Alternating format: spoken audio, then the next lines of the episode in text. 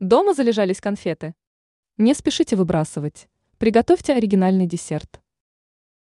Нередко случается так, что после новогодних праздников остаются шоколадные конфеты, которые есть уже нельзя и выбрасывать жалко. В любом случае, не стоит отправлять залежалые сладости в мусорное ведро. Лучше приготовить из конфет оригинальный и очень вкусный десерт, который придется по вкусу всем вашим домашним. Простую методику приготовления лакомства осветит вторая часть нашего материала. Возьмите на заметку. Вооружитесь 100 граммов шоколадных конфет.